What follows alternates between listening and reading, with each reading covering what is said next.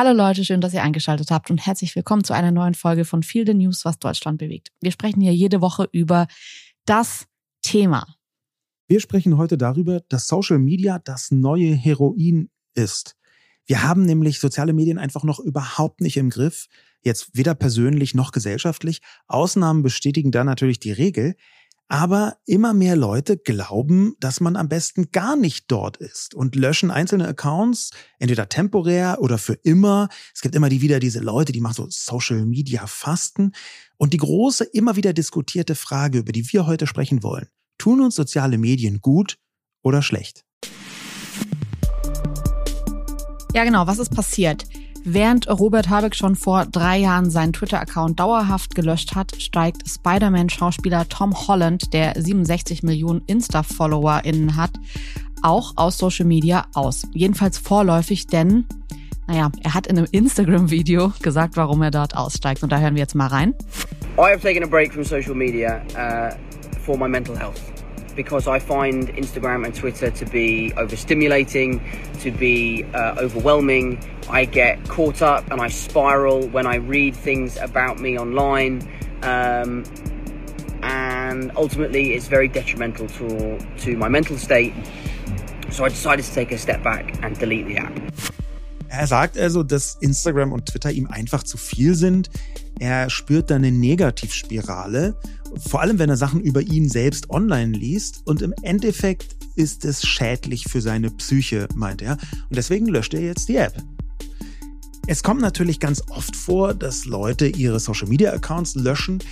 Aber das Interessante ist, die Begründung ist ziemlich häufig eine ähnliche wie jetzt bei Tom Holland. Nämlich, es tut mir oder meiner psychischen Gesundheit einfach nicht gut.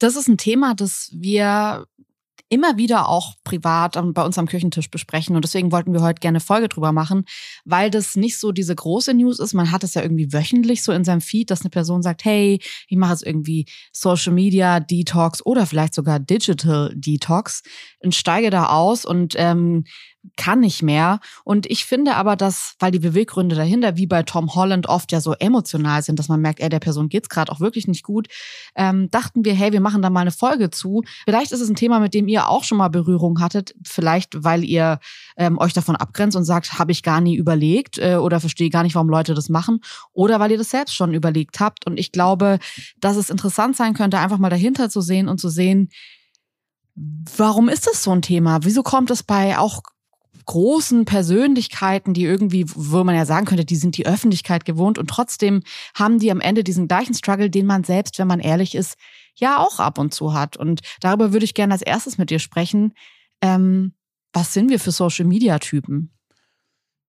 Wie würdest also, du uns einschätzen oder dich einschätzen? Ich meine, wir sind ja nicht Ich würde uns Person. als super souverän im Umgang mit sozialen Medien Nein, das ist natürlich was, wo man nicht alleine die einzelne betroffene Person ist. Das ist jetzt nicht wie äh, zum Beispiel irgendeine Droge oder so, sondern da gibt es schon eine ganze Verkettung von Umständen, wie zum Beispiel das ganze soziale Umfeld. Das mag jetzt bei Drogen auch so sein, äh, aber da gibt es so Interaktionen, die ich schon auch mit einer gewissen Sorge sehe. Also grundsätzlich bin ich erstmal super positiv dem gegenüber eingestellt. Also ich finde soziale Medien gut und ich würde immer eher das Gute darin sehen.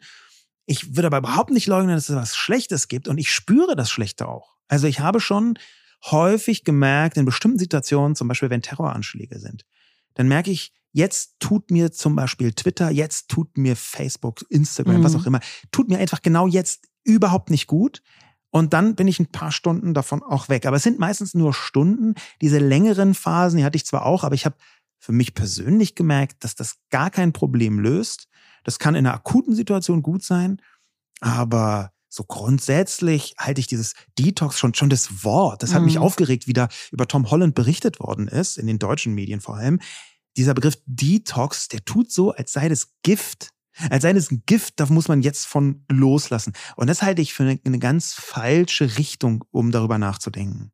Ich merke immer wieder, wenn wir, wie wir Social Media nutzen, dass, es, dass man bei uns den Altersunterschied schon echt merkt. Also ähm, wenn ich sehe, dass du oft deine Zeit so auf Nachrichtenkanälen verbringst oder so Sachen googelst oder auch welche Apps deine häufig verwendetsten Apps sind, dann finde ich, merkt man bei uns einfach schon, dass ich irgendwie so Generation YouTube bin. Ich bin unfassbar viel auf YouTube, äh, viel auf Instagram. Ich würde, bei uns ist auch so, wir haben unsere Bildschirmzeit heute mal gecheckt. Ich bin tendenziell eine Stunde mehr am Tag. Ich bin viereinhalb Stunden am Handy am Tag. Ähm, und du eher so dreieinhalb. Ähm, und was ich daran interessant finde, ist, dass wir, finde ich, ich hätte jetzt gesagt vom Bauchgefühl, du bist viel häufiger am Handy als ich. Natürlich denke ich das. Aber also ich finde, ich mir kommt es so vor, weil ich ähm, äh, nehme das eher so bewusst wahr. Ich setze mich manchmal hin und sage, so, ich will jetzt am Handy sein, dann bin ich eine Stunde am Handy und dann nehme ich das Handy weg und dann bin ich wieder so fünf Stunden gar nicht am Handy. Und bei dir habe ich das Gefühl, du hast so, es gibt keinen Tag, wo du dein Handy vergessen würdest. Und das passiert mir, ich sag mal, einen Tag die Woche auf jeden Fall, dass ich irgendwo hingehe und das Handy nicht dabei habe. Und, und wenn so du merkst, dass dir sowas wie Twitter, du hast jetzt in deiner Twitter-Bio auch stehen, ähm, zu weich für Twitter. Das, das sagt ja auch was über dein Nutzungsverhalten aus. Was, wie gehst du damit um, wenn dich soziale Medien plötzlich so belassen? Also wenn du in so einer Tom Holland-Situation wärst? Also was ich ich habe das schon auch, was du gerade erwähnt hast, mit so von Terroranschlägen und so, dass es einem zu viel ist. Aber was ich viel mehr bei mir merke, ist, dass ich so eine soziale Komponente mit drin habe. Ich will zum Beispiel nur, dass es mir gut tut. Und wenn ich, Twitter tut mir gerade nicht gut, deswegen habe ich diese App gerade nicht mehr so auf dem Handy, weil ich da keinen Bock drauf habe und es mir nicht gut tut. Ich merke auch zum Beispiel, dass ich Instagram-Accounts, wenn ich merke, wow, du bist jetzt schon das dritte oder vierte Mal drauf und freust dich nicht für die Person, die gerade gesagt hat, sie hat irgendwie einen neuen Job oder so, sondern du vergleichst dich und du fühlst dich danach schlecht, dann entfolge ich den Leuten. Und ich finde es gar nicht schlimm. Ich finde es auch nicht schlimm, wenn ich sehe, dass Leute mir entfolgen, weil ich mir halt denk, ist doch gut, lieber, also ich finde es viel schlimmer, den Gedanken, dass jemand jeden Tag meine Story sieht und sich abfuckt, als dass die Person mir einfach eine Weile entfolgt und manchmal findet man sich dann wieder oder halt nicht. Also ich finde es ja wie im echten Leben so, dass man ähm, ja, Freunde hat, mit denen manchmal, man manchmal mehr macht und manchmal will man gar nichts von denen wissen, weil die Zeit gerade nicht passt. Und das merke ich bei mir total, dass diese Neidkomponente und sich vergleichen, das habe ich richtig krass. Ist das, und das Neid? will ich aber, ich würde nicht sagen, dass ich ein neidischer Mensch bin, aber ich fühle mich manchmal einfach nicht gut, wenn ich sehe, also ich kann mich bei manchen Sachen krass freuen. Urlaub zum Beispiel, ich liebe das, wenn ich nicht im Urlaub bin, von anderen Leuten Urlaub zu sehen. Aber was so Erfolg angeht, so ähm, Konkurrenzsachen, wenn jetzt jemand irgendwie einen Job bekommt, den ich eigentlich gern bekommen hätte oder so, dann merke ich, dass mir das nicht gut tut und dann entfolge ich den Leuten, wenn das auf Dauer so ist, weil ich mir halt denke, boah, ich will ja, dass ich eine gute Zeit habe und ich kann ehrlich gesagt, ich habe manchmal so Accounts, da sehe ich in der Konversation mit mir, dass die einfach die letzten 20 Nachrichten waren so salty Nachrichten an mich. Da würde ich am liebsten schreiben, ey, lösch mich einfach. Es ist mir wirklich nicht wichtig, dass du mir folgst, nicht um die, die Person zu erniedrigen oder sozusagen, du bist mir egal, sondern weil ich wirklich glaube, dass es nicht gut ist, wenn man Leuten folgt. Hast du das? Hast du so Personen, denen du folgst, wo du sagst, Mann, die können Digitalisierung viel besser erklären als ich. Natürlich überhaupt nicht. Also, und ich kann mich gut für andere Leute freuen. Das ist mh, fast, würde ich sagen, eine, Ja, eine sympathischer Eigenschaft. Mensch bist du. einfach. Ja, ich kann mich gut für andere Leute freuen. Ähm, hängt aber auch damit zusammen, dass ich das versucht habe, mir beizubringen. Ähm, das ist jetzt so ein bisschen Opa erzählt vom Krieg mäßig, aber ich war mal eine Zeit lang sehr intensiv auf Facebook und habe da mit vielen Leuten diskutiert. Und dann habe ich gemerkt, wow, Facebook macht mich wütend. Und Mhm. am Anfang dachte ich, ja, okay, äh, das war vielleicht auch ein bisschen garstiges Posting. Ich hatte vergleichsweise viele Friends, ich habe das sehr offen und lose gehandhabt. Ähm, und dann war es am Anfang so, dass ich dachte, ja, der, der hat vielleicht auch einen schlechten Tag. Und als ich irgendwann gemerkt habe, okay, bei jedem einzelnen Posting, egal was es ist, werde ich wütend, ja. Was, das Ja. ist deine politische Meinung? Was, das sagst du über Wissenschaft? Was, das ist dein Lieblingslied? Das kann doch wohl nicht wahr sein. Mhm. Dieses Lied. Und spätestens, wenn man irgendwie auscrazed und wütend wird und irgendwie so Adrenalin kriegt, mit pochender Stirn und Schläfe, weil jemand sein Lieblingslied postet, was man nicht so super findet, dann merkt man, okay, ähm, Ja. it's not us, it's me. Ja? Also Mhm. da war ich irgendwie von dieser App so mitgenommen. Und ich glaube, es hing damals tatsächlich damit zusammen, dass Facebook eine Zeit lang algorithmisch dir Sachen hochgespült hat, auf die du reagiert hast. Da gibt es auch Mhm. interessante äh, Untersuchungen, da kommen wir mit Sicherheit auch noch eine, äh, dazu äh, im Gespräch, aber es gibt interessante Untersuchungen, welche Gefühle triggern den Algorithmus am besten. Und Wut gehört ganz vorne mit dazu. Das kann ich verstehen, wobei ich merke auch manchmal, dass ich in so einen äh, Freude oder Mitleid oder emotional Al- Algorithmus reinkomme, gerade auf Instagram. Ich finde, Instagram ist für mich so das Netzwerk, das meine Emotionen am besten lenkt. Auch so, dass ich es zwar merke, aber auf eine Weise lenkt, wo ich dann manchmal echt denke, boah, ich will jetzt nicht das 28. Video sehen von Leuten, wie sie ihr Kind auf die Welt bringen. Ich finde es total Mhm. schön, das zu sehen. Aber ich habe so das Gefühl, ich habe ein Kontingent an, wie oft kann ich emotional ja. auf ja. sowas reagieren. Und ich glaube, mein Kontingent ist da schon extrem groß, weil ja. ich eine große Bereitschaft für dieses Thema habe. Trotzdem merke ich irgendwann, denke ich mir so, nice try Instagram, jetzt reicht's mir eine Weile. Und dann klicke ich wirklich so auf die twerkenden ähm, Boys, weil ich das weghaben will, erstmal das Thema so ein bisschen und ähm, Raum schaffen will. Ähm, jetzt war es so, dass ich dieses Tom Holland Video weil ich dem folge. Wir waren auch in diesem Spider-Man. Mhm. Ähm, und ich folge dem und ich habe das vor, als es halt rauskam, gesehen. Da gab es auch noch keine Berichte oder so dazu. Und was ich interessant fand, war diese re emotionale Reaktion, dass er jetzt nicht nur sagt, also es gibt ja viele Leute, die sagen, Alter, ihr Social Media sucks, ich bin weg, ciao. Bilder aus Saint-Tropez und tschüss. Mhm. Könnte er ja machen, er ist Tom Holland. Ähm, dass er sich aber hinsetzt und das so reflektiert und sagt, hey, das tut mir und meiner Psyche nicht gut. Und ich glaube, ja, da gibt es so einen kleinen Teil von, der ist auch berühmt und liest irgendwie schlimme Sachen über sich im Internet. Ich glaube aber, dass der größere Teil ein Problem ist, das alle Menschen kennen. Es hat nichts damit zu tun, dass er Tom Holland ist, sondern er hat einfach das, was jeder so ein bisschen vielleicht hat, dass man negative Feelings äh, mit einer Sache hat, mit der man super viel Zeit verbringt. Wie das, hast du dieses Statement von ihm wahrgenommen?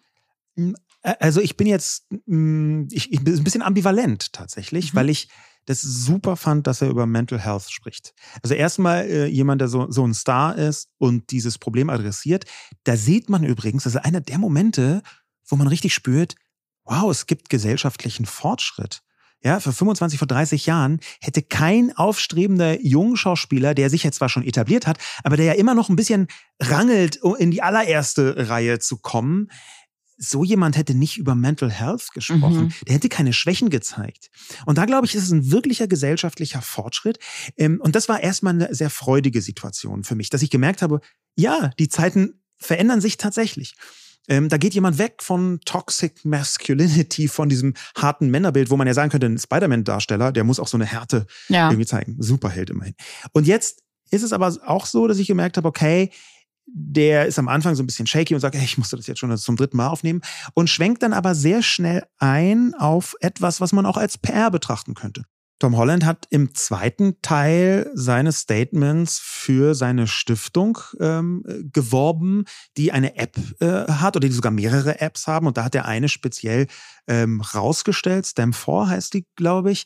Ähm, und da ist es natürlich alles für einen guten Zweck. Es ist auch eine Stiftung, es ja. ist keine eine Firma. Aber, aber so ein bisschen ist es dieses In-Your-Face-Charity. Ähm, und ich will gar nicht sagen, dass es schlecht ist. Ich hätte bloß es vielleicht für sinnvoller gehalten, wenn zu sagen, ey, mir geht's nicht gut mit Mental Health, ich möchte jetzt mit Social Media mal eine Weile nichts zu tun haben, ich lösche die App, wenn das das einzige, die einzige Botschaft gewesen wäre. Das wäre so, das hätte für mich ein bisschen mehr Wucht entfaltet. So ist es gleichzeitig, hier ist meine geile Stiftung und übrigens Mental Health. Und ich finde es okay, ich will es nicht verurteilen, aber das hat so ein bisschen die Emotionalität für mich getrübt. Ich würde voll gern mit dir über dieses, diesen Abgang, diese Ankündigung des Abgangs äh, allgemein sprechen. Ja. Weil das ist irgendwie, ich kenne das so vom aus dem Deutschrap, dass Leute so ihre Karriere beenden und dann sagen ja. die, das ist unsere letzte Tour und kommt alle zu unserer letzten Tour. Die Tickets sind übrigens ein bisschen teurer. Mhm. Aber es ist die letzte, es ist die allerletzte Tour und es gibt dann nichts mehr. Und dann sind sie nur so nach einem Jahr zurück und sagen, hey, wir sind wieder da und das ist unsere erste Tour und Tickets sind noch ein bisschen teurer, weil es wieder die ja. Tour nach der Tour ist. Und äh, das ist natürlich schon auch so ähm, ich, ich empfinde das manchmal, jetzt bei Tom Holland habe ich es nicht so empfunden, da hatte ich wirklich das Gefühl, der hat gerade einen Struggle, aber oft, wenn Leute so sagen, ich verabschiede mich jetzt in meinen Social Media freien Monat oder so, wo ich mir denke, ist doch scheißegal, geh doch einfach, ist doch, es juckt doch wirklich niemanden. Ich finde diese Ankündigung zu sagen, dass man geht und jetzt geht man aber wirklich, ich mache jetzt wirklich die Türe zu und dann bin ich weg, ich ja. bin dann raus aus dem Raum. Genau, und jetzt, jetzt kommt nochmal der Director's Cut von meinem Abgang. es ist, ähm, äh, meine liebe äh, Co-Autorin und äh, Freundin Katrin Passig hat einen total ikonischen Ausspruch geprägt, genau über, ich kündige an, dass ich jetzt weggehe auf sozial, in sozialen Medien. Und der heißt, je Türen knallt, desto wiederkommen. Und ein bisschen, ja, ist, ist, ein bisschen, ein so. bisschen ist es schon auch sehr ja. wahr. Vor ein paar Jahren, da hatte ich das Gefühl, dass Twitter noch einfach schneller war, dass der Takt da super hoch war. Äh, vielleicht auch, weil die Leute äh, weniger Accounts gefolgt sind. Mhm. Ähm, und dann gab es Menschen, die haben wirklich eine eintägige Twitter-Pause gemacht. Und das ist auch noch angekündigt. das hört sich natürlich völlig absurd oh. an. Und es war wirklich nach meinem Gefühl kurz davor, dass Leute sagen, hey, ich suche noch einen Medienpartner für meine Twitter-Pause heute von 12 bis 13 Uhr. Also das ist mhm. wirklich so ein äh, bisschen Überinszenierung gab. Ähm, Ja. Ich sehe das heute auch immer noch zu einem Teil als PR-Instrument. Dass man sagt, ich mache jetzt Detox, weil eigentlich könnte man das auch machen, ganz ohne Ankündigung. Wobei ich habe dann einen Artikel im Internet gefunden zu vier logischen Schritten, wie man so einen Social Media Detox angeht. Und es waren so Praxistipps. Und ich fand die irgendwie ganz interessant. Und der Punkt eins war, die Pause anzukündigen. Ähm, ich fand das irgendwie ein interessant, eine interessante Idee. So habe ich es noch gar nicht vorher gesehen. Und zwar, dass man halt, wenn man regelmäßig viel postet, dann ist es schon so, und das geht mir auch so. Ich habe so ein paar Accounts, da würde ich mich wundern, wenn die nichts posten würden. Also jetzt nicht irgendwie so Lieschen Müller, die ich mal irgendwie, mit der ich zusammen in der Schule war oder so, weil ich alle zwei Jahre von deren Bild sehe. Aber es gibt ja so Accounts, wo man sagt, man ist so im Alltag drin und ich glaube, da gibt es Menschen, denen fällt es trotzdem nicht auf. Aber ich, ich würde sagen, ich bin bei manchen Accounts gehe ich wirklich drauf und sage, ach, ich will noch sehen, was die heute Morgen gemacht haben, weil die so verlässlich posten. Und ich kann verstehen, in diesem Artikel war das dann halt so beschrieben, dass man die auch ankündigen soll, dass man dann nicht Nachrichten bekommt, die einen wieder ans Handy locken, weil man die Pause ja nutzen soll, um irgendwie was anderes zu machen. Und das fand ich ganz interessant, weil ich mir dachte, ja, es ist vielleicht so ein bisschen selbstverliebt, zu sagen, ich mache jetzt eine Pause, nur falls ihr euch wundert, aber danach kommt ja dann nichts. Dann sagen ja viele Leute so, ja, alles klar, gut. Und vielleicht ist es auch so ein kleines Druckmoment, dass man selbst sich denkt, okay, ich nehme mir was vor und ich kündige das auch an. Das höre ich auch immer wieder, dass Leute sagen, ich sage, es- ich sage das jetzt, um es dann auch zu machen. Und das ist vielleicht inkonsequent. Ich finde es aber irgendwie ganz interessant. Ähm, Wie waren denn die anderen Punkte? ja, dann, da stand da noch sowas drin wie, dass man einen Zeitraum festlegen soll. Also so, ich mache das jetzt für eine Woche oder so, was ich auch gut finde, weil ich glaube, ich wäre so eine Person, ich würde sagen, ich mache eine Pause und dann würde ich so nach zwei Stunden sagen, ich habe ja nicht gesagt, wie lange die Pause ist. Hier bin ich wieder. ähm, dass man die Apps löschen soll. Ähm, und einen Social Media Time Tracker machen soll. Also wirklich so diese Bildschirmzeit. Ähm, beim iPhone ist es ja so, dass man einfach so Bildschirmzeit dann sehen kann äh, und sehen kann, wo viel, wo hat man trotzdem noch Zeit verbracht. Es gibt ja auch so Social Media im weitesten Sinne Zeitschlucker, dass man dann nicht anfängt, irgendwie eine große TikTok-Karriere zu starten, wenn man sich eigentlich gerade vorgenommen hat, Social Media irgendwie klein zu halten, nur weil man von Instagram oder Twitter weg ist. Ähm, ich finde ehrlich, dass diese Maßnahmen so, ich weiß nicht, wenn, wenn Leute so, manchmal gibt es doch so als Scherz, dass Leute so, wenn die was abnehmen wollen, ähm, so eine Kette vor den Süßigkeiten-Schrank legen oder die, wenn sie nichts kaufen wollen, die Kreditkarte einfrieren. Ich finde das immer so ein bisschen kindisch, weil ich mir denke, wenn man jetzt kein echtes Problem mit so ähm, eigener Kontrolle hat, mentaler Kontrolle, finde ich es komisch, dass man sich so, ja, weißt du, was ich meine? Das ist irgendwie so inkonsequent, dass man sich als erwachsene Person nicht sagen kann, ich mache das jetzt mal eine Woche nicht und dann macht man es auch Ja, nicht. ja, es gibt ähm, dazu äh, sehr spannende Untersuchungen. Ähm, zum Beispiel, dass Impulskontrolle sich mit der Zeit abnutzt. Also das, wenn es, es geht jetzt Mhm. entweder um Süßigkeiten, aber eben auch um soziale Medien. Soziale Medien sind ja auch, haben Belohnungsmechanismen, das, das kennen wir und das wissen wir, das spüren wir auch alle. Mm, Und wenn man die nicht bekommt, dann gibt es schon sowas wie eine Impulskontrolle. Will ich jetzt da hingehen Mhm. in den sozialen Medien, um auch so ein bisschen wieder diese Spannung zu spüren oder nicht? Aber wenn man immer wieder diese App sieht, dann ist jedes Mal ist ein bisschen schwieriger, weil sich Impulskontrolle abnutzt. Und irgendwann gibt man halt diesem Impuls nach und klickt doch drauf. Und das ist ähm, ein, eine Ebene, eine andere Ebene. Ich finde es aber auch schwierig, das anzukündigen. Ähm, wenn eine, bei einer Pause habe ich da gar nichts dagegen, finde ich völlig in Ordnung. Aber viel häufiger passiert ja, dass Leute sagen, so, ich lösche das jetzt. Ich lege jetzt Mhm. meinen Account still. Ich lösche den. Und ich habe, als ich das ganz am Anfang gesehen habe, habe ich die, die ersten 25 Male, wenn es Leute waren, also wirklich ganz oft, wenn es Leute waren, die ich mochte, habe ich denen so geschrieben, oh nein, oh bitte nicht, oh lösche dich nicht. Oh nein, wie kannst du Oh. nur? Äh, Twitter wäre viel ärmer ohne dich, weil ich wirklich dachte, die meinen das ernst. Und Oh. bis ich gemerkt habe, die waren so, hey, was willst du? Ich bin doch nächste Woche wieder da. Nee, die allermeisten waren super dankbar, weil ein bisschen ist dieses Löschen schon Mhm. auch die, die, Bestätigung haben zu wollen oder die Ankündigung des Löschens hat viel mit der Bestätigung zu tun, dass man gerne möchte, dass einem widersprochen wird. Das ist schon Phishing for nicht Compliments, sondern Phishing for äh, ich finde deinen Account gut. Ja. Und da gibt es für mich deswegen einen großen Unterschied zwischen, Unterschied zwischen Pausen, wo man sagt, ich brauche jetzt mal ein bisschen Abstand irgendwie, jetzt ist mir ein bisschen zu viel und den Account löschen oder stilllegen. Wobei ich jetzt gerade überlege, ist es denn was Schlimmes? Also ich finde, manchmal gibt es ja wirklich Accounts, wo man sich denkt, ich schreibe das, ich habe mir das irgendwann vorgenommen, weil ich auch selber merke, dass mir das gut tut, wenn Leute mir schreiben, hey, ich mag deinen Account. Ähm, Und ich habe mir das auch vorgenommen bei anderen Accounts. Aber ich glaube schon, dass es Leute gibt, die nicht diese Liebe abbekommen und die abbekommen sollten, weil man sich denkt, ach, die werden doch eh den ganzen Tag gelobt oder was auch immer. Mhm. Oder sie brauchen einfach auch mal ein bisschen mehr Lob als sonst, weil es ihnen nicht so gut geht. Mhm.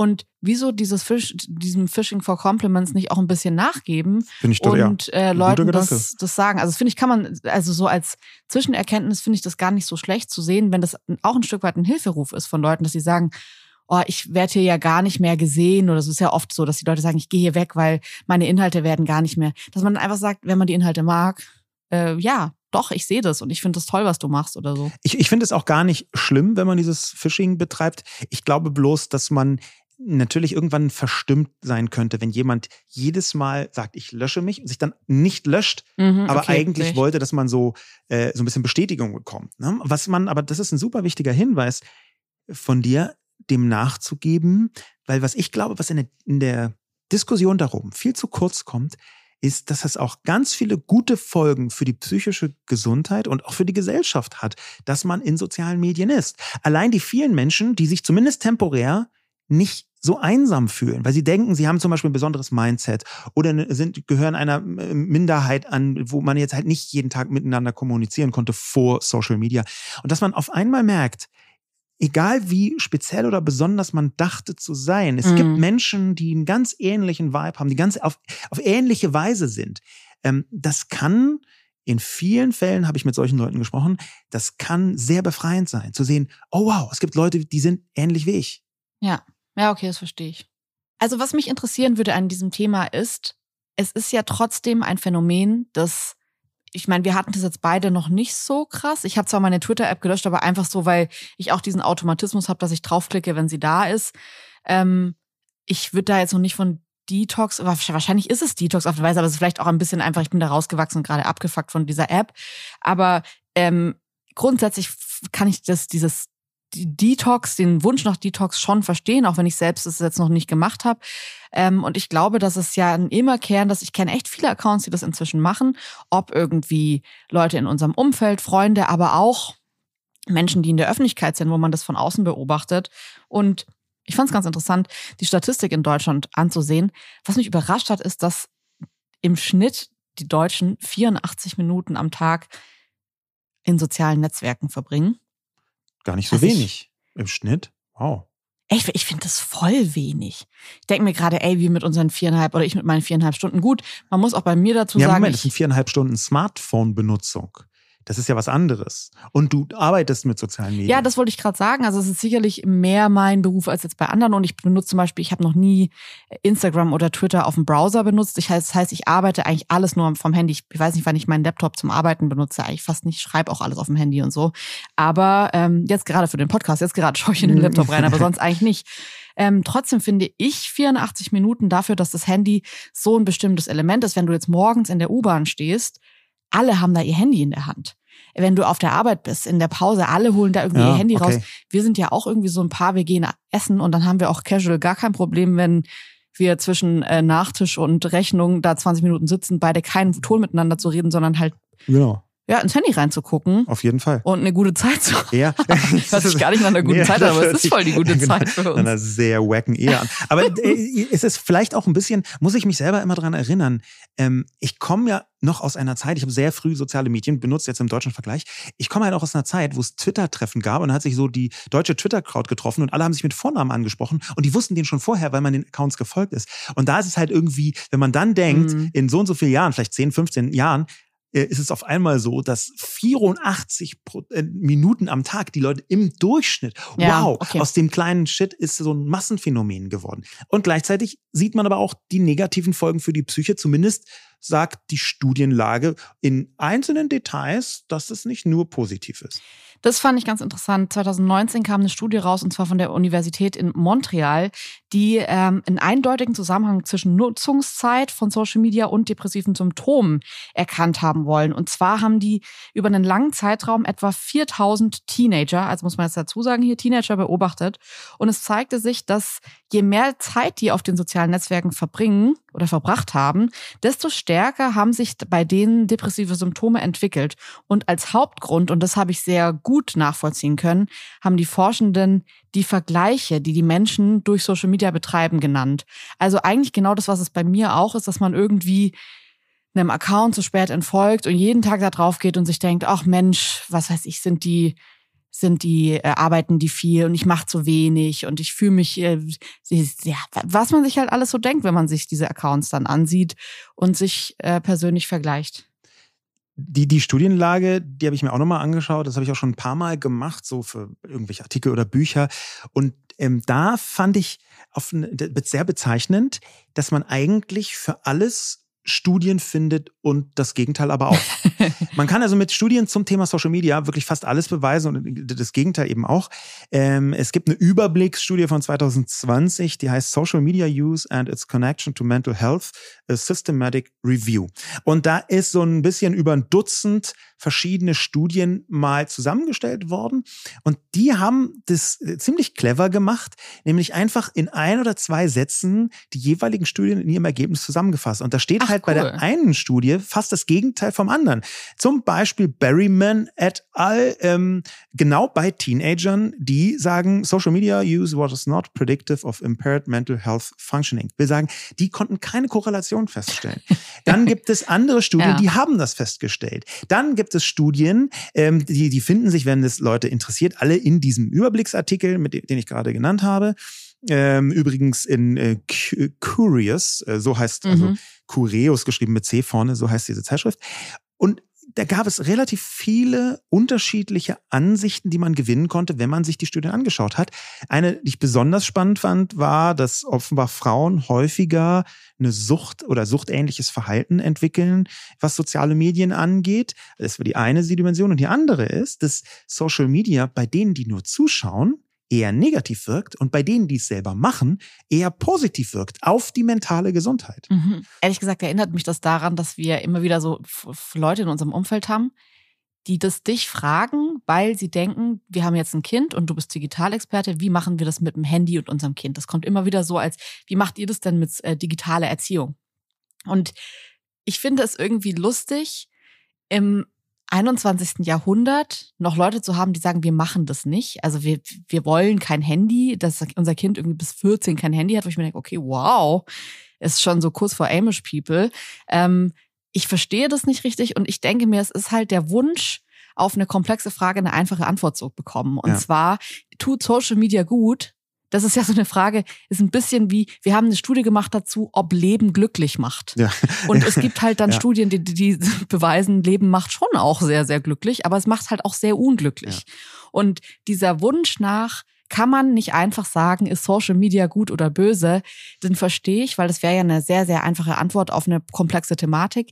Ich glaube aber, dass dahinter natürlich dann steht, dass es unfassbar viele Jugendliche und alte Menschen und junge Menschen gibt, die super glücklich durch Social Media sind und umgekehrt. Ja, ich, ich finde diese Betrachtungsweise, dass es dem Leben ähnelt, sehr klug. Das ist eine, eine schöne Metapher. Das ist eigentlich noch nicht mal eine Metapher, sondern das ist eigentlich wirklich eine Parallele, denn ich glaube nicht, dass soziale Medien weggehen. Und soziale Medien sind Teil des Lebens geworden. Das merken wir ja auch ähm, in ganz vielen Dimensionen, dass zum Beispiel jede Generation ihre eigenen sozialen Medien hat und die nach mhm. eigenen Kriterien benutzt. Jetzt, gerade ist die Generation TikTok in aller Munde und ähm, das funktioniert schon sehr anders als Instagram, jedenfalls noch. Instagram versucht sich ja gerade so ein bisschen in diese Richtung äh, zu entwickeln. Aber wir haben einen, äh, unabhängig von sozialen Medien, fast unabhängig von sozialen Medien, seit langer Zeit eine Diskussion, die mich richtig nervt. Mhm. Nämlich immer so zu tun, als genau das, was du gesagt hast, könne man soziale Medien verantwortlich machen für X oder für Y. Und natürlich gibt es da Schwierigkeiten. Aber immer die Frage, macht das nicht die jungen Menschen narzisstisch? Macht das die jungen Menschen einsam? Anstatt mal zu Nach jedem Amoklauf so dieses, was hat er, genau. wie, wie ist so das neue Ballerspiele 2.0 Ding? Absolut. Ja. Anstatt nach den, noch mehr nach den Hintergründen zu fragen, begnügt man sich mit ganz einfachen, simplen Erklärungen wie, naja, der sieht reiche Leute auf Instagram und dann möchte er auch reich sein und ist aber nicht reich mhm. und deswegen ist er sehr depressiv geworden. Statt ein bisschen zu schauen, was kann eigentlich dahinter stehen? Und ich, ich fürchte, dass die Diskussion unterkomplex ist, solange man so tut, als sei Social Media so ein an- und abschaltbarer Teil, bei, auf wo Leute halt mal so sind oder nicht sind, so wie sie halt manchmal Brot essen und manchmal nicht Brot essen. Mhm. Das hat sich so tief ins Leben gewoben. Ich meine, du kannst doch heute als junge Person nicht irgendwie einem äh, Person, einer Personalchefin kannst du doch nicht sagen, nee, irgendwie mit dem ganzen Social Media Scheiß kann ich gar nichts anfangen, interessiert mich gar nicht. Das geht vielleicht in zwei oder drei Branchen, aber es geht in 40 oder 50 einfach gar nicht. Dann denken die Leute, aha, komische Person. Ähm, und die, ich glaube schon, dass wir viel mehr akzeptieren müssen. Soziale Medien sind so tief eingebrannt in die Gesellschaft, die sind bis zu einem bestimmten Punkt unausweichlich. Ich verstehe, was du meinst und ich habe trotzdem manchmal so eine Sehnsucht. Bei mir ist es so 2012 gewesen. 2012, manchmal habe ich so eine Sehnsucht nach 2012, ähm, weil das war eine Zeit, ich habe ähm, irgendwie nicht äh, ein gutes Handy gehabt oder so in der Schulzeit und da habe ich ein, das erste iPhone, glaube ich, gehabt äh, oder ein, ein besseres Smartphone. Ich glaube, es war noch kein iPhone, sondern irgendwie so ein besseres Smartphone und hätte hätte immer auf Instagram gehen können und so oder auf was es da gab, Facebook wahrscheinlich geben können. Ähm, und ich sehne mich aber in dieser Zeit zurück, weil ich das Gefühl habe, dass ich da den gesündesten Umgang mit Social Media hatte. Da war mir das wichtig und ich fand das cool, wie so ein interessantes Buch aufzuschlagen oder eine Zeitschrift, die man entdeckt hat. Aber ich habe in der Zeit auch noch echt viel Tagebuch geschrieben, gekocht.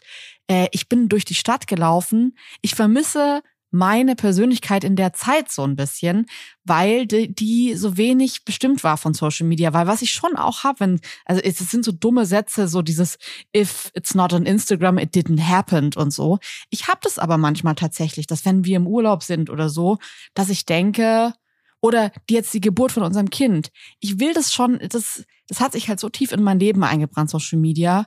Und mir sind da auch so viele wichtige Menschen und so, dass ich das auf der einen Seite habe ich so einen Drang und gar nicht so das Gefühl, ich muss das jetzt posten, sondern eher, ich will das da auch posten, aber mir, ich mag es auch nicht, dass es mir so wichtig ist, dass ich das da posten will.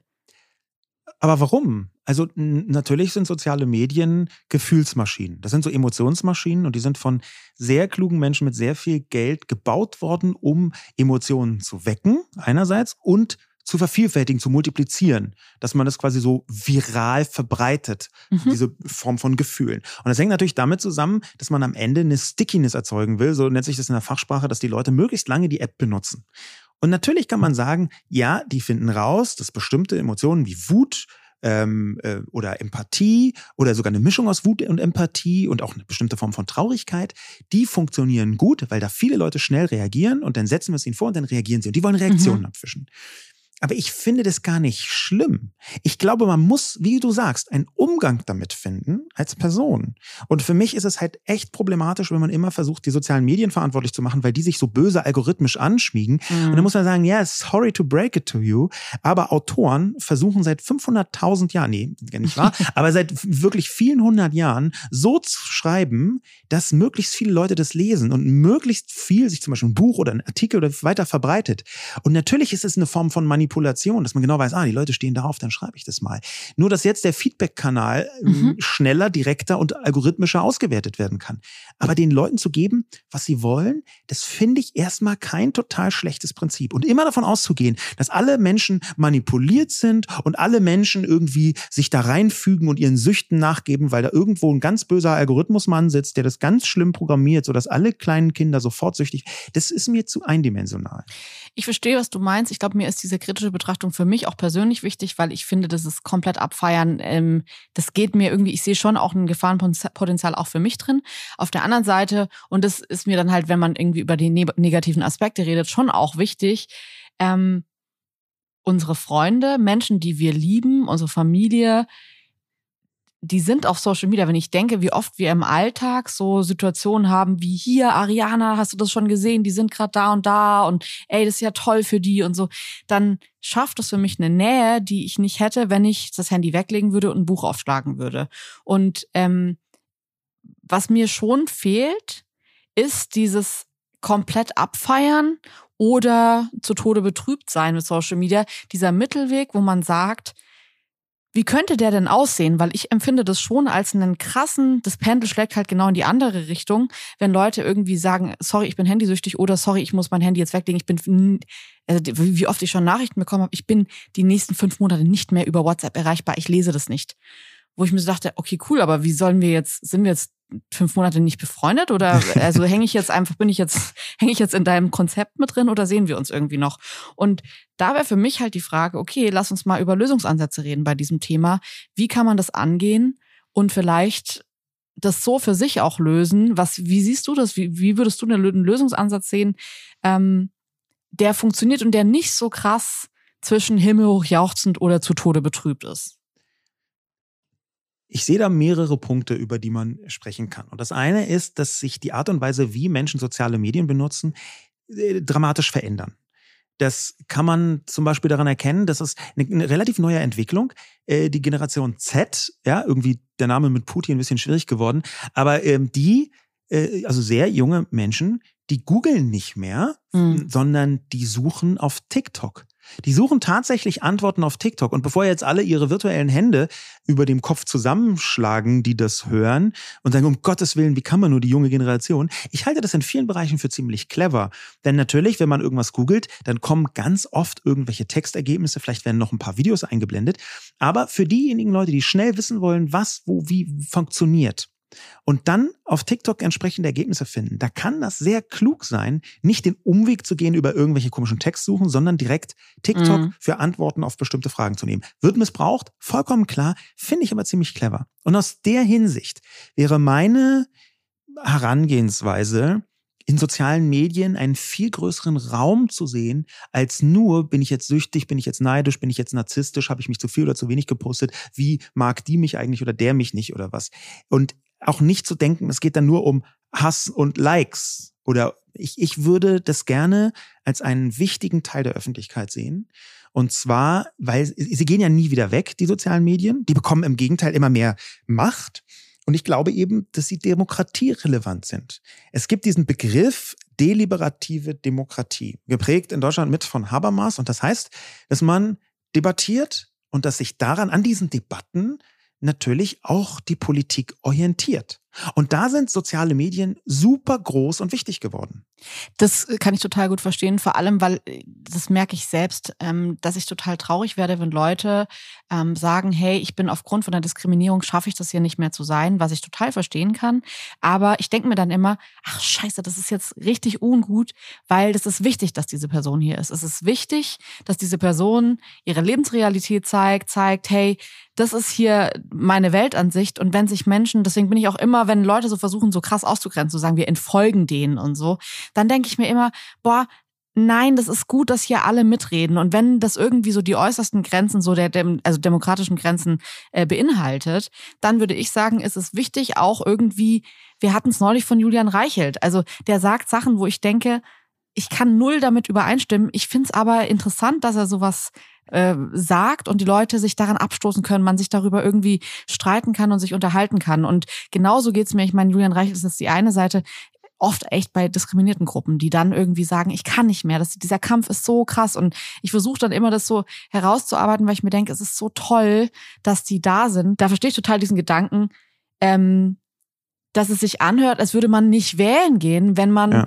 äh, da dann plötzlich nicht mehr teilnimmt und sagt, ich ist ja wie wenn man nicht zur Wahl geht. Es genau. ist am Sonntag Wahl und man geht nicht hin. Ja, wenn, wenn wir von einer Demokratie reden, wo diese Debatten, die inzwischen ganz viel auf sozialen Medien stattfinden, äh, wenn die die Politik prägen, dann ist es gefährlich, wenn zu viele Menschen sagen, ich kann nicht mehr, ich kann nicht mehr hier sein. Das ist ja auch einer der Gründe, warum man so stark gegen Hass und gegen Hetze und gegen Diskriminierung anarbeiten muss auf sozialen Medien, weil da ein Verstummen geschieht, ein absichtliches Verstimmen. Da wollen Leute die Gruppen, die sie hassen, zum Verstummen bringen. Und das hat politische Folgen.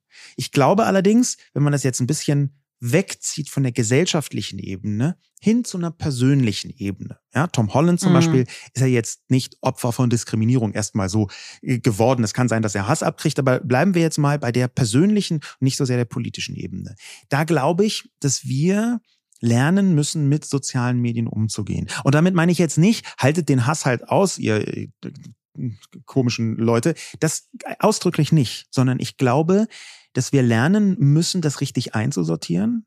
Nicht nur, weil es nie wieder weggeht, sondern auch, weil dieser Lernprozess, ich taste mich an eine Verhaltensweise ran, ähm, immer wieder durchgeführt werden muss. Soziale Medien ändern sich ständig Und deswegen muss man immer wieder neu lernen, wie man damit richtig umgeht. Nicht nur bei jedem neuen Social Network, sondern auch, wenn sich dieses Social Network weiter verwandelt. Die verwandeln sich ständig. Das ist übrigens einer der Gründe, warum ich ganz heftig, und ich glaube, es ist Teil der Lösung, für ein Schulfach Online-Erziehung plädiere. Und zwar ab der Grundschule, ab der ersten Klasse, glaube mhm. ich, brauchen wir ein Schulfach Online-Erziehung. Finde ich total klug, vor allem, weil ähm, ich mir gerade überlege, ich kenne den Drang natürlich, ich verstehe gerade auch die Eltern besser, die sagen, wir wollen unserem Kind bis 14 kein Handy geben, weil man will natürlich sein Kind, das kenne ich auch als Mutter, man will das vor allem beschützen, vor all den bösen Dingen da draußen. Und ähm, wenn ich mein Kind vorm Leben beschützen könnte, dann würde ich es auch machen wollen. Und das ist, ich verstehe diesen Drang, aber es ist am Ende, glaube ich, eben genau dieses, das ist nicht so schwarz und weiß und es wäre besser. Ähm, dem Kind nicht das Leben wegzunehmen, weil es ist ja einfach Teil des Lebens Social Media und ähm, ähm, die digitale Welt, sondern diesem Kind beizubringen, wie es sich darin bewegen kann. Und das ist schon eine Sache, wo ich auch sagen würde, ey, ich habe mich echt lange im Internet bewegt, ohne dass meine Eltern irgendwas gepeilt haben und habe in der Zeit auch Sachen gesehen, wo ich heute sagen würde, wäre vielleicht gut gewesen, wenn da jemand noch ein bisschen mit mir an der Hand entlang gegangen wäre und mir das gezeigt hätte. Und das, diese Blackbox, die das ja einfach, wir sind jetzt auch in der Generation, oder ich bin das zumindest, wo die Eltern wirklich gar keinen Peil hatten und man als Kind aber schon so schnell einen Peil bekommt, dass, dass es halt schnell super gefährlich wird.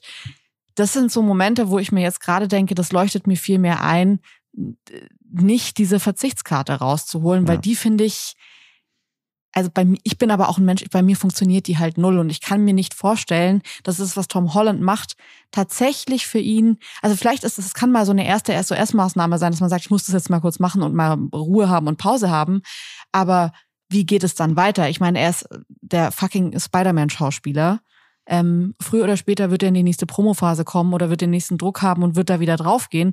Und dann wäre es ja eigentlich ratsamer gewesen, wenn er einen gesunden Umgang damit gelernt hätte, anstatt dass er sich, dass er sich mhm. das immer wieder entzieht und dann wieder was Overload hat. Oder also vielleicht kümmert er sich gerade auch drum, wissen wir ja nicht, aber. Das sind natürlich im Zweifel auch Luxusprobleme auf einer bestimmten Ebene. Äh, Gerade ist auch durch die Medien gegangen wie Millie Bobby Brown, also die Hauptdarstellerin von Stranger Things, mhm. ähm, aufgehört hat, äh, Twitter und TikTok zu benutzen, äh, wollte es sogar löschen, aber hat jetzt eine andere Lösung gefunden, nämlich dass das Angestellte für sie machen. Das ist natürlich dann auf einer anderen Ebene. Ich denke, das würde sich Tom Holland auch irgendwie leisten können.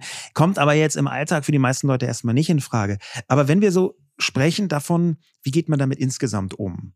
dann ist es natürlich völlig legitim und das kann jede und jeder komplett selbst entscheiden, mal zu sagen, ich brauche das nicht. Oder ja. sich zu löschen, auch von einzelnen Netzwerken, weil man sagt, okay, Twitter tut mir nicht gut. Kann ich total nachvollziehen. Total. Twitter ist ein absolutes Shithole geworden. Sorry, dass ich das so offensiv sagen muss. Aber es ist es tatsächlich durch eine Reihe von Mechanismen. Ähm, es hat auch ganz große positive Seiten.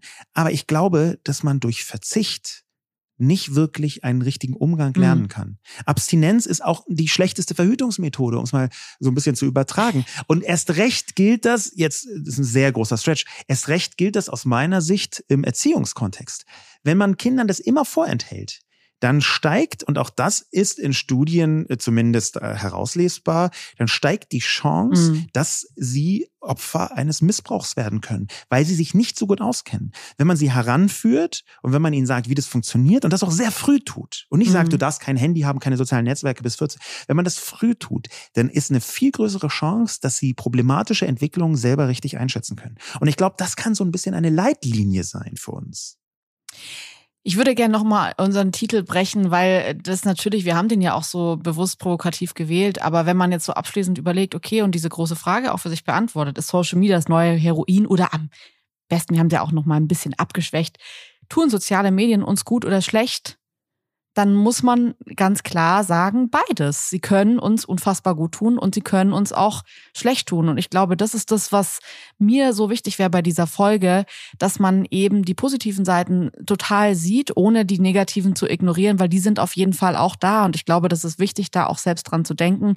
Ähm, ich glaube auch nicht, dass es Leute gibt, die das entweder gut können oder schlecht können. Ich glaube, man kann auch nach guten Jahren irgendwann in eine Phase reinrutschen, wo es einem vielleicht persönlich nicht gut geht oder man einfach andere Gründe hat, so im Leben, persönliche Gründe, dass man überfordert ist. Und ich glaube, dass es wichtig ist, sich das immer wieder selbst zu fragen. Und da finde ich tatsächlich, und das ist in den letzten Jahren viel mehr gekommen, eine Transparenz auch über Tracking-Apps, Bildschirmzeiten echt nicht schlecht, weil man da einfach sieht, wie viel verbringe ich denn tatsächlich vom Tag auf dieser Seite oder in diesem sozialen Netzwerk und wie viel will ich vom Tag davon verbringen. Ich finde es auch nicht schlimm zu sagen, ich verbringe da acht Stunden am Tag und es ist für mich cool. Aber wenn man acht Stunden am Tag darauf verbringt und hat sein Hobby aufgegeben und vermisst eigentlich den Wald und mal Freunde sehen, dann würde ich sagen, mach doch mal vier Stunden draus oder versuch anders irgendwie damit zurechtzukommen. Und dieses Tracking finde ich ist mein größter Lösungsansatz in dieser ganzen Sache, dass man sich immer wieder selbst hinterfragt, ist es cool oder nicht und an welchen Stellschräubchen kann ich dann vielleicht drehen, ohne jetzt sofort mit der großen Keule, ich lege das Handy für immer weg zu kommen. Ist Social Media das neue Heroin? Natürlich einfach überhaupt nicht, auch wenn manche Leute das glauben. Das ist aber trotzdem problematisch und es kann problematisch sein, äh, wenn man fragt, tut es einem gut oder schlecht, dann würde ich dir da ziemlich genau folgen und sagen, man muss einen Umgang damit lernen. Und dieser Umgang muss lauten, dass ich das, was mir schlecht tut, versuche zu reduzieren und das, was mir gut tut, einfach ein bisschen ausbaue und auch immer darauf achte, dass ich das verschieben kann. Ja. Im Schlussakkord würde ich gerne mal den Gedanken zulassen, dass Social Media etwas sehr Neues ist, was wir noch gar nicht vollumfänglich verstehen. Und zwar sowohl gesellschaft, wissenschaftlich mhm. wie auch persönlich nicht. Und dass wir aber immer versuchen, deswegen auch zu forschen. Was macht das? Wie macht das? Wie, wie, wie funktioniert das? Dass wir eine Offenheit behalten und nicht eine Absolutheit. Also weder zu sagen, ich will es auf jeden Fall löschen, noch ich werde auf gar keinen Fall hier weggehen, sondern das, eine Offenheit dafür zu behalten, was macht das mit mir? Und die meisten Leute fragen sich zu selten, was macht das eigentlich mit mir? Und ich glaube, dass man mit dieser Frage ziemlich weit kommen kann, auch und gerade in sozialen Medien. Leute, das waren unsere Gedanken zu Social Media Detox und äh, wir freuen uns, dass ihr eingeschaltet habt und hören uns nächsten Donnerstag wieder. Bis dahin, bleibt gesund, macht's gut. Tschüss.